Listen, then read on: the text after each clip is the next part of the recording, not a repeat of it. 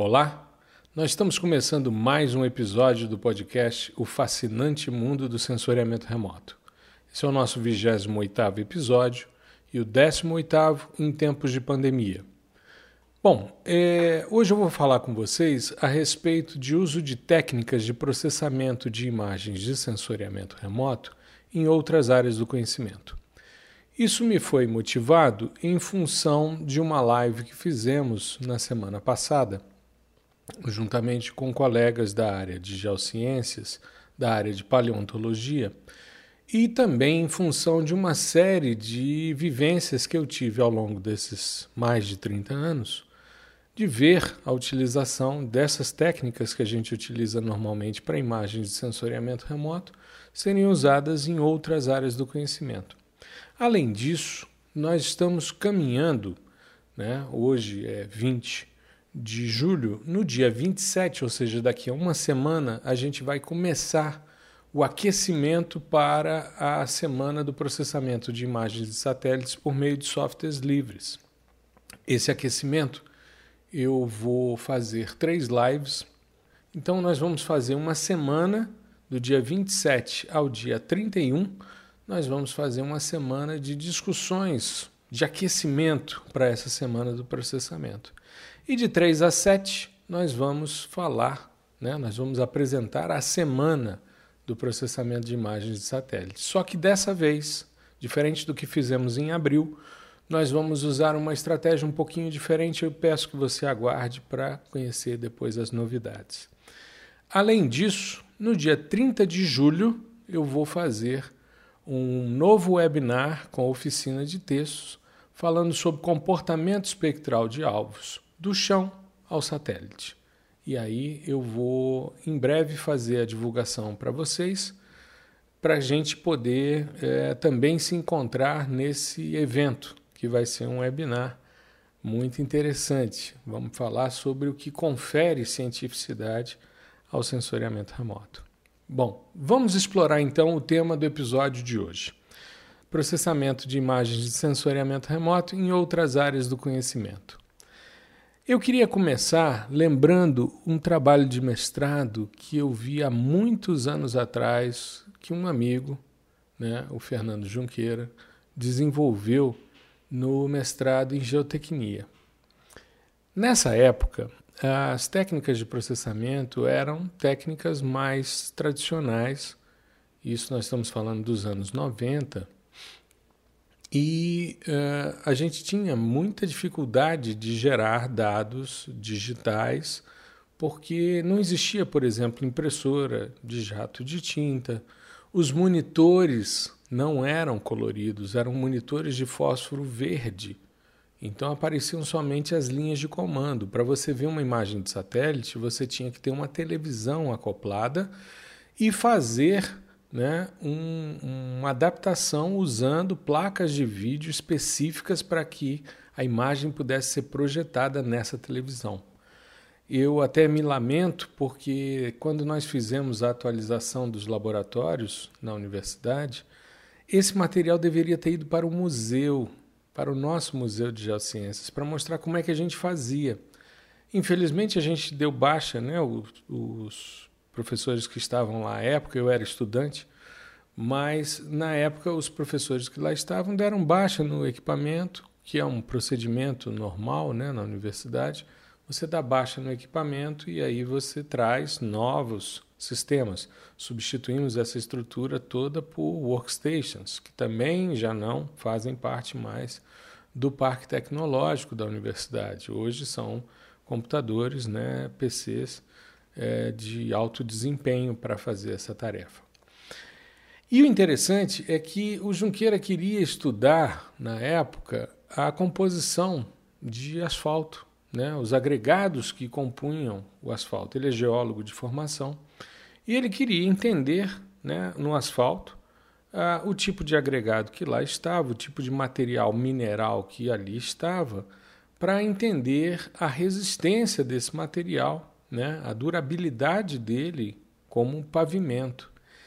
E ele montava uma estrutura muito interessante, ele botava um tripé com uma câmera, com uma visada perpendicular para baixo, tirava né, a foto com um determinado nível de iluminação natural, né, isso em espaço aberto.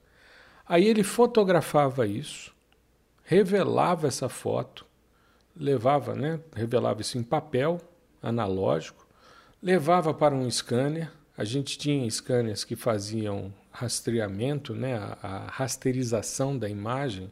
Nessa época a gente chamava de escandir a imagem né, que era transformar em formato digital, em 24 bits. Quando você fazia isso, aquela fotografia colorida se dividia ao colocar-se num software de processamento de imagem, numa imagem R, numa G e um numa B.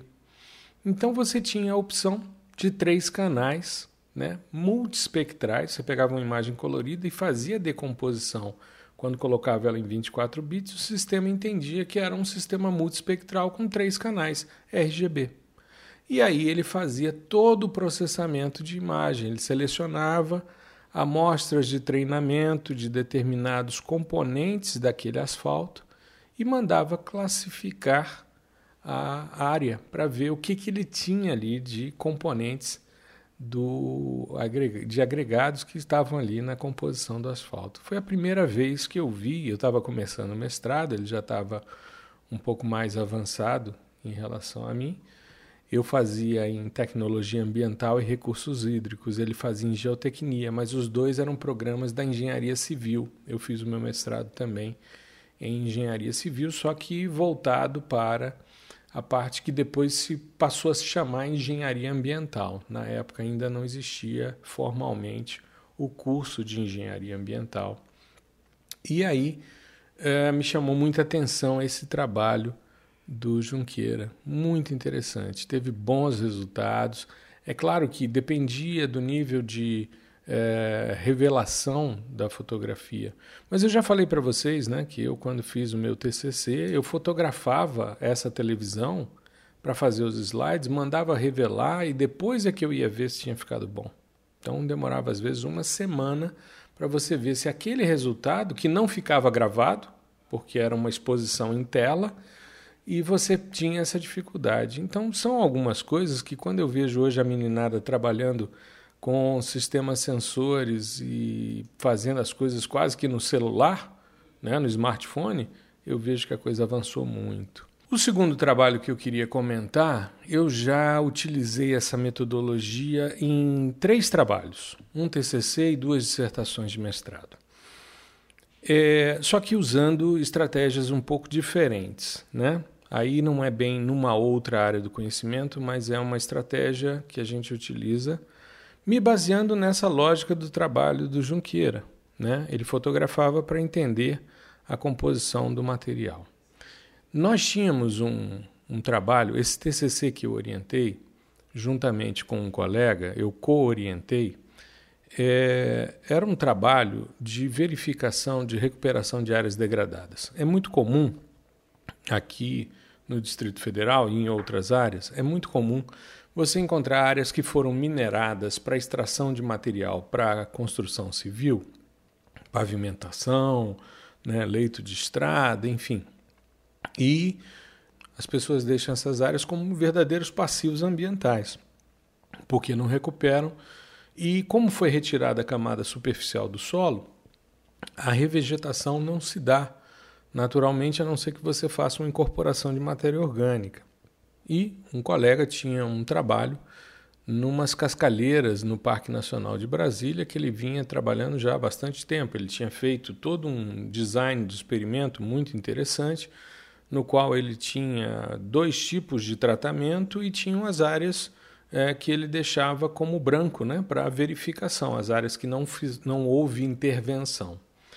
E a primeira vez que a gente usou essa estratégia, que foi nessa área lá no Parque Nacional, eu me lembrei do trabalho do Junqueira e fui então com a câmera fotográfica, só que era câmera fotográfica analógica. Nessa época ainda era câmera fotográfica analógica. Então a gente colocava um banquinho, subia, fotografia a altura do peito, né? Claro que acima, né, no banquinho, cuidado para não fotografar o bico do sapato, né? E aí fotografávamos a parcela. A gente ia para o meio da parcela e fotografava ela. E aí fazia o processamento de imagem para entender o quanto de revegetação havia acontecido. Depois, a gente utilizou, na, numa dissertação que eu orientei, câmera digital. Então, no primeiro momento, né, no, no TCC, a gente pegava fotografia analógica, jogava no scanner, scanner de mesa, 24 bits, decompunha quando você entrava no software em RGB, assim como o trabalho do Junqueira que eu comentei ainda há pouco. Só que ao invés de ser uma imagem de satélite ou uma fotografia aérea, era uma foto do chão. E aí você tem um problema que é a dimensão, né? E aí como é que você processa isso? Você cria também né, áreas de treinamento dizendo isso é vegetação, isso é sombra, isso é solo. E aí você manda classificar. Só que você vai ter que trabalhar nesse caso com a normalização. Por quê? Porque em função da área da foto, tantos por cento é vegetação, tantos por cento é sombra, tantos por cento é solo. Para você ter parâmetros de comparação e saber qual a área que foi recuperada, qual é o tratamento que deu o melhor retorno. Depois, nessa dissertação que eu orientei, né, nós fizemos o TCC com fotografia analógica e fizemos a dissertação com fotografia digital. Já foram duas. A primeira, nós usamos uma estratégia que era o seguinte: era um cabo de madeira, sempre na mesma altura, com a câmera acoplada em cima, e fotografávamos áreas. Só que o que a gente queria ver nesse caso da dissertação? Era uma área de mineração que havia uma área que tinha sido uma pilha de rejeito que estava abandonada outra foi feita uma fértil irrigação e outra foi feito um plantio convencional. E aí a gente fotografava e usava a mesma lógica, ou seja, perceber né, o quanto de vegetação a gente tinha ali, o quanto você tinha de solo exposto e o quanto você tinha de sombra né, ali da, da, da própria torceira de vegetação. Né? O capim às vezes sobe, faz a sombra e você tem essa percepção. No caso mais recente, nós também usamos câmera digital e para validar os dados orbitais. Então veja, nós utilizamos o processamento primeiro com câmera analógica, depois com câmera digital e depois integração satélite-campo, usando essa ferramenta como verificação de campo. Mesma coisa, né? Só que agora novamente o banquinho. Então, analógico com banquinho, cabo de madeira digital, e né, integração cabo de madeira para aquisição da foto com o digital e o banquinho novamente, né, a, a escadinha para você ficar em cima e fotografar. Isso é bastante interessante porque te dá um parâmetro importante de percentual de cobertura. E nesse caso desse terceiro trabalho, a gente queria validar um procedimento de identificação né, de é, degradação de pastagem. Então a gente precisava ter um parâmetro que validasse os índices espectrais em campo, e aí a melhor maneira que encontramos foi a fotografia. Até porque quando você tira uma foto com o seu celular, isso é um produto de sensoriamento remoto. Então, dependendo do que você quer fazer, uh, por exemplo, diferença de de pintura que tenha numa parede pode ser classificada como se fosse uma imagem de satélite. Né? Pode ser uma, uma verificação nesse sentido. Dando continuidade, me chamou muita atenção, anos depois, quando eu retornei para a Universidade de Brasília, né? eu fui professor é, substituto, depois eu saí, fui para a Universidade Católica e retornei anos depois para a Universidade de Brasília. Então, nessa minha segunda encarnação, digamos assim, na Universidade de Brasília, eu encontrei um amigo que é doutor em geofísica e trabalha com muita propriedade com a parte de filtros, e a, o interesse dele era a aplicação de filtros, tanto os filtros convolucionais como os filtros de transformada de Fourier, para tentar identificar determinadas feições em imagens de ressonância magnética e em imagens de raio-x. Então, Ele trabalhava com diferentes intensidades do raio-x para ver materiais mais densos, menos densos. Da mesma forma, trabalhava com filtros para é, dados de ressonância magnética, para ver tecidos moles. Então, tanto o material endurecido, né, a parte de ossos, como os tecidos mais moles que aparecem na ressonância magnética, é, eram processados.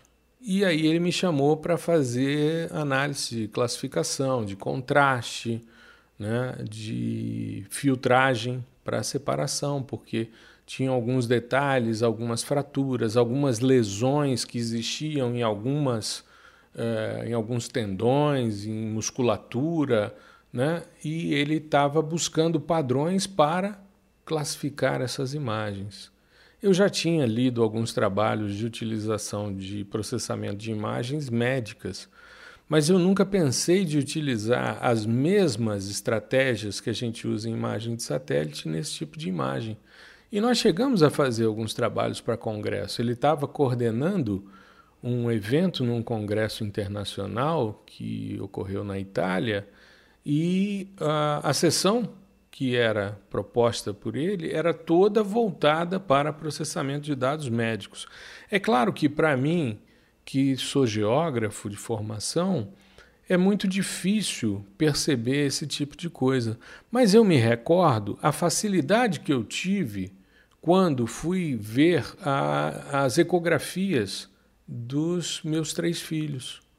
Era muito interessante. Toda vez que tinha um, um exame de imagem, eu ia junto né? Eu acompanhei os três e eu me lembro quando a gente foi fazer a ecografia do mais velho, né?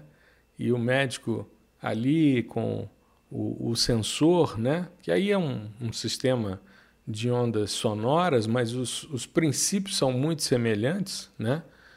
E ele trabalhando com imagens, eu já trabalhava com sensoriamento remoto, já estava acostumado a perceber a dificuldade, muitas vezes, de interpretar uma imagem de radar, principalmente no início, né, que não tinha diversidade de, de, de polarizações e tal, então quase não tinha cor, era uma imagem em nível de cinza, com um nível de é, salt and pepper, né, aquele, aquela rugosidade, aquele chuviscado né, de sal e pimenta na imagem. Então eu estava acostumado a ver aquilo no laboratório. Eu tinha colegas que estavam estudando uh, imagens de radar, né? E eu fazia as disciplinas, fiz as disciplinas de radar. E eu me recordo que quando ele começou a passar o cursor e começou a mostrar né, o, o meu filho mais velho, quando ele passou na área para dizer qual era o sexo do bebê, ele virou e disse: E aí, quer saber o sexo do menino? Eu disse sim, mas eu já tinha percebido, porque eu fui acompanhando a imagem e fui verificando todo o processo.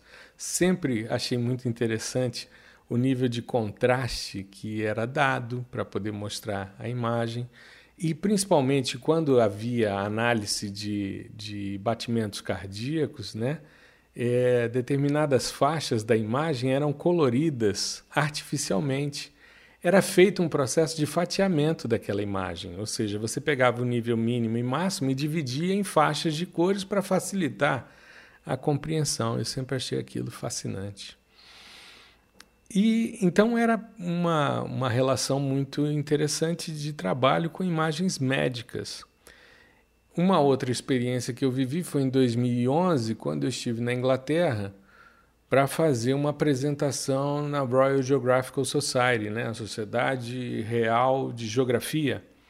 É, e muito interessante, foi uma sessão de sensoriamento remoto que tinha quatro trabalhos, o meu era um deles.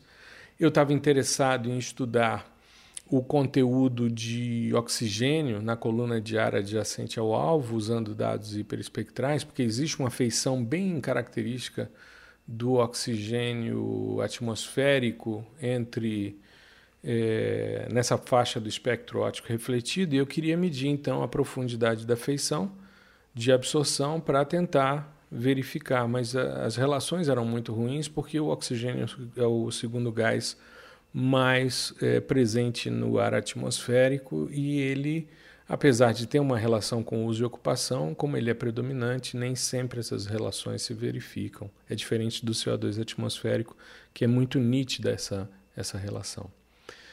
E os outros trabalhos, eles eram todos voltados à aquisição de biomassa de vegetação. Mas eu percebi o seguinte: as pessoas não eram de sensoriamento remoto, eram pessoas do setor da engenharia florestal que estavam querendo cubar madeira numa determinada floresta. Então eles colocavam um scanner no meio da floresta e faziam a recomposição. Como já comentei aqui, né, um amigo é, foi uma vez nos visitar com um drone, é, levou para fazer uns experimentos na universidade conosco e ele resolveu então é, rodear uma árvore e depois fazer a recomposição tridimensional dessa árvore. E me chamou muita atenção porque não eram pessoas da área de sensoriamento remoto, nenhuma delas ali estava trabalhando dentro de uma perspectiva de é, fazer a utilização de LiDAR para é, espacialização, mas sim a cubagem de madeira, verificação de biomassa e tal, para o setor florestal. Então foi muito interessante, apesar do setor florestal ter uma relação muito forte com o sensoriamento remoto, o foco era outro. Assim como é, recentemente um aluno meu, né, o Cláudio, é, inclusive me cedeu uns dados de utilização tanto de drone como de LiDAR para entender né, as falésias, a recomposição tridimensional de falésias para estudar ambientes sedimentares, né, é, se, é, se munindo né, de sistemas sensores. A expectativa que eles têm é de depois fazer impressão 3D dessas falésias para entender a parte estrutural dentro do sistema é, pelo que eu entendi do trabalho, né, a expectativa é que a coisa avance para você ter modelos tridimensionais a partir então dessas visões é, de laser, você recompor a paisagem usando impressoras 3D. Mas aí a gente chega na, na live que fizemos na semana passada no meu canal no YouTube que eu recebi dois colegas paleontólogos, mais um especificamente, foi falar sobre tecnologias 3D para o estudo de fósseis de vertebrados. Né? Ele é um estudioso de grandes vertebrados e ele trouxe uma série de, de softwares livres para esse tipo de trabalho. E o interessante é que um dos softwares que ele mostrou, que era justamente a recomposição tridimensional de uma peça, pode ser um osso, um dente, o que for, um fóssil, ele pegou um, um, um dinossauro, né, uma réplica de um dinossauro pequenininho, fez a fotografia desse dinossauro e fez uma recomposição tridimensional que permite a, a movimentação desse indivíduo. E é interessante porque nós estamos vivendo um momento que é muito ímpar nessa questão da educação. Então, nós estamos utilizando uma série de estratégias para poder dar aula. Porque nós chegamos agora, eu, eu até gravei um podcast que é, eu queria aqui deixar é, o meu agradecimento ao pessoal do Educa Periferia que é um canal muito interessante que eu aconselho a vocês acompanharem. É um canal que está nas principais plataformas de podcast e está também no Instagram. Eles estão usando uma estratégia diferente de publicar as questões no Instagram. E me convidaram eu fiz um episódio de uns 10 minutos falando sobre estratégias de ensino nessas tecnologias virtuais né, de comunicação. E a gente está se reinventando. Por quê? Porque, por exemplo, as pessoas que trabalham com geociências, hoje, elas não podem pegar uma amostra de rocha e levar para os alunos tocarem e manusearem para entender essa amostra. eles vão ter que transformar isso em três dimensões e numa imagem que possa ser trabalhada e percebida virtualmente. Esse trabalho que o Rodrigo mostrou na, na live que fez na semana passada, que fez comigo no YouTube e com o professor Demerval Carmo, que também é do Instituto, é meu colega no Instituto de Geociências, era justamente para pegar as peças né, de, de fósseis e fazer visualizações. Pegar, por exemplo, imagens de tomografia computadorizada e verificar, por exemplo, me chamou muita atenção uma imagem que ele mostrou de um, um crocodilo, né, de um fóssil de um crocodilo, é, que você via dentro da estrutura do dente, inclusive a chegada de um novo dente ali. E tudo isso é técnica de processamento de imagem. A gente se baseia, tem um princípio básico em sensoriamento remoto que é o seguinte: tudo é contraste. Quanto mais você aumentar ou melhorar o contraste, mais você percebe as coisas. Então, enquanto ele ia falando, me chamava a atenção porque ele dizia: Bom, aqui eu destaquei é, determinados, determinadas partes do, do fóssil que estariam associadas a tecidos mais, mais moles, né, que foram fossilizados e tal.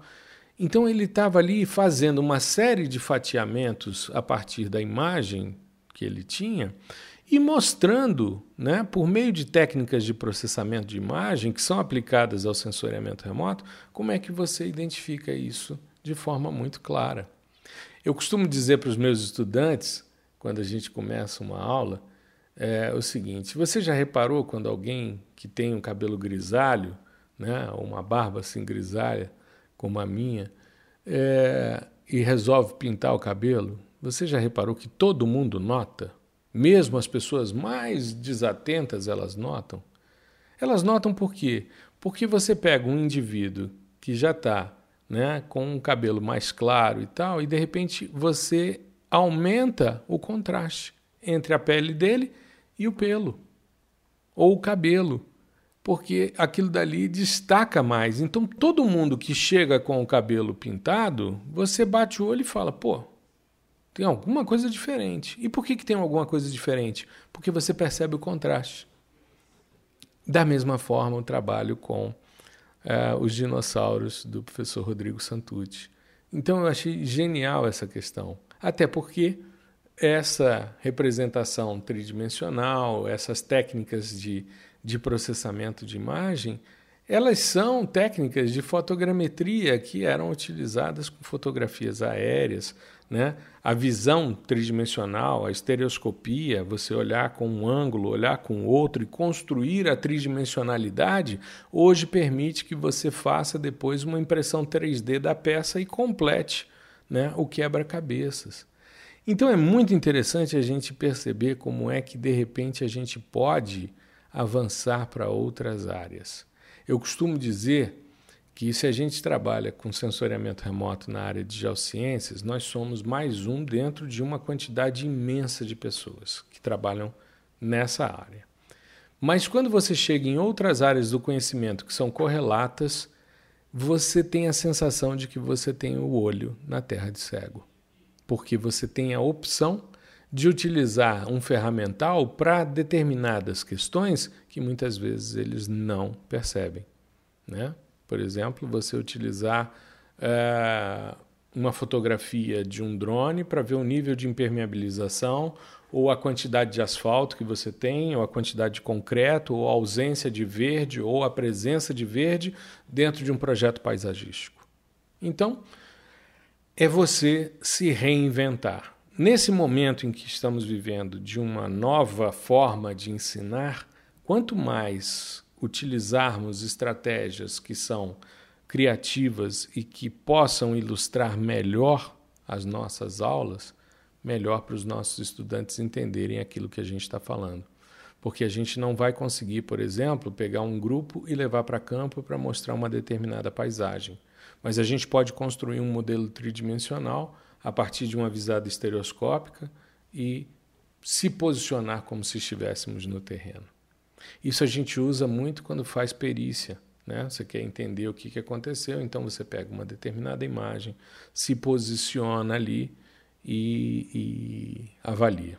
Eu queria fechar contando para vocês uma história que eu vivi quando dava aula na Universidade Católica, que é extremamente interessante e que eu tive a oportunidade de utilizar é, essas técnicas para fazer um estudo pericial muito legal. Me chamou muita atenção. Um belo dia eu chego na minha sala e abro o e-mail e tem lá um e-mail de um senhor me perguntando quanto eu cobrava para dizer a altura de um determinado alvo em relação à superfície. Me mandou um, um print de tela, era um disco de luz acima de uma área urbana. Eu disse: Olha, amigo, é o seguinte: antes de eu fazer qualquer orçamento, discutir com você preço, eu preciso entender qual é o contexto para saber se eu dou conta, para saber se eu consigo avaliar essa questão. E esse foi o uso de sensoriamento remoto mais diferente que eu fiz na minha vida. Foi extremamente instigante, eu achei maravilhoso. Ele virou para mim e disse: Não, é o seguinte, é, esse, essa imagem que eu mandei para você é um trechinho de um vídeo de um avião norte-americano que estava fazendo monitoramento de pistas de pouso clandestinas na região de Campeche, no México. Era um convênio com o governo mexicano, então eles estavam avaliando, usando embaixo do avião uma câmera, é, uma câmera FLIR, né, uma câmera termal, e também uma imagem, uma câmera ótica. Então ele ia fazendo a leitura ótica e quando ele estava em dúvida, ele utilizava a câmera termal para verificar o solo exposto das pistas clandestinas de pouso. Eles estavam num processo de verificação da questão de narcotráfico e tal. Muito bem. Era bem perto ali da península de Yucatán e tal. Bom, aí é, eu fui avaliar. Eu pedi a ele que me mandasse o vídeo. Falei, não, eu preciso ter o vídeo. O vídeo era um vídeo de visada oblíqua, né? Você não tinha uma visada nadiral, a sua visada era oblíqua em relação à superfície. E ele então me mandou uma cópia em DVD né? Na época não tinha como fazer transmissão desses dados por internet, mas ele me mandou um DVD e que era uma cópia do vídeo original do avião. Aí eu fui analisar.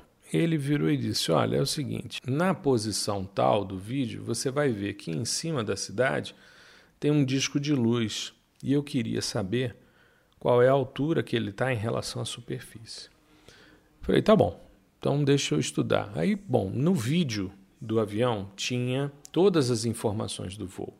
Tinha altura de voo, é, ângulo de incidência, azimuth, uma série de, de informações da captura da imagem. E aí é, eu comecei a estudar. Perguntei a ele o que, que ele estava interessado naquele disco. Aí ele abriu o jogo. Ele disse o seguinte: Olha, eu sou um estudioso de objetos voadores não identificados. Falei, muito bem. É, eu não tenho nenhum preconceito com relação ao tema e durante muito tempo eu usei uma frase no final dos meus e-mails do Carl Sagan que dizia o seguinte: se não existe vida fora da Terra, então o universo é um grande desperdício de espaço.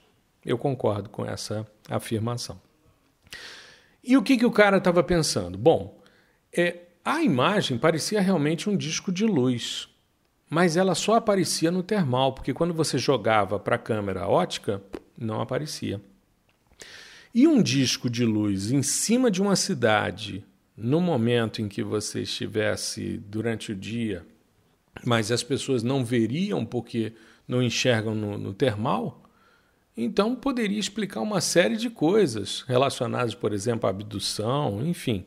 Ele tinha um livro né, o que me procurou, o senhor que me procurou, ele tinha um livro que falava sobre abduções em áreas urbanas e tal. Então ele estava tentando comprovar uma tese dele e procurou um especialista para trabalhar com isso. E aí lá fui eu avaliar. Achei interessantíssimo, falei, beleza. Era um grupo que tinha dentro da USP que estudava esses assuntos e tal, e que me procurou, então eu vi é, que havia seriedade e uma preocupação em relação a isso. E aí eu fui me posicionar. O que, que eu fiz? Eu peguei uma imagem de satélite da região, uma imagem Landsat. Uh, na época eu trabalhava com os dados do Aster, fiz um modelo tridimensional dos dados Aster e gerei então uma simulação do ambiente. Eu percebi, olhando a imagem, como era uma visada oblíqua, eu percebi a posição do Sol, onde é que ele estava, né? E aí eu me posicionei na visada do avião. Então eu montei um modelo tridimensional do terreno e me posicionei. Quando eu me posicionei, eu percebi que, em relação ao ângulo de incidência do Sol, havia uma depressão no terreno que ficava ao lado de um rio e que normalmente ficava preenchida por água. E aí o que, que eu percebi? Que no momento, quando eu olhei o vídeo novamente, o Sol estava numa posição que gerava o efeito sanglint, ou seja, o ângulo de incidência era igual ao ângulo de reflexão sobre uma superfície espelhada, no caso uma lâmina d'água. A quantidade de radiação que vinha do Sol saturou o sensor termal e gerou aquele disco de luz. Aí eu expliquei isso para o cara. Ele ficou tristíssimo, claro, né? Eu disse a ele: Olha, amigo, é, isso daí não é disco, não, isso daí é reflexão especular do Sol. Né? É um efeito chamado sanglint. Aí ele disse: Tá, mas o senhor viu que num determinado momento do vídeo, mais à frente, nós temos uma esquadrilha com 11 pontos de luz que se deslocam em formação? Eu falei: Não, isso o senhor não me falou. Ele disse: Não. Então, olha aí no vídeo, que eu tinha o vídeo todo do avião, né? Esses caras têm uma, uma rede de contatos violentíssima. Eu tinha toda a trajetória do avião, todo o vídeo, tudo, todas as informações comigo. Aí eu fui para a posição que ele falou e realmente tinham 11 focos de luz que se deslocavam em como se fosse uma esquadrilha da fumaça fazendo o mesmo desenho. Eu falei, cara, que doideira, né? Aí fui, isso era no, num outro trecho do vídeo em que eles já estavam mais perto do mar. Aí eu peguei uma imagem ótica me posicionei como se eu estivesse no avião e não vi nada. Falei, claro, né? De repente, esses pontos aí, vai que é realmente uma esquadrilha de disco voador, né? Aí eu peguei uma imagem termal. Quando eu posicionei a imagem termal na posição do avião, eu vi os 11 focos. Eu falei, misericórdia, pô, a imagem não é do dia da, do voo, como é que esses, esses caras ficam aí direto, essa esquadrilha fica voando sempre nessa formação? Eu falei, que doideira, né? Aí eu fui observar. Quando eu peguei a imagem ótica e aproximei, eram 11 torres nas plataformas de petróleo queimando gás.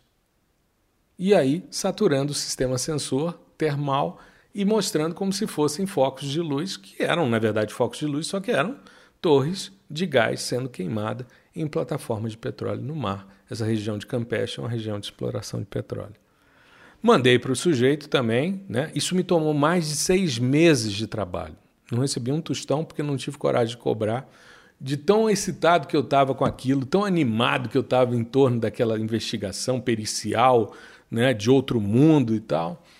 E aí é, cheguei para ele e disse: Olha, amigos, aí são as torres de queima de gás. Ou seja, eu fui para botar gosto ruim na história do início ao fim, né? Já tinham me convidado para escrever um artigo para uma revista especializada para falar sobre os OVNIs de Campeche e tal. Aí ele me fez a pergunta: tá, mas e se o disco. Ele não aceitava que era o reflexo especular do Sol.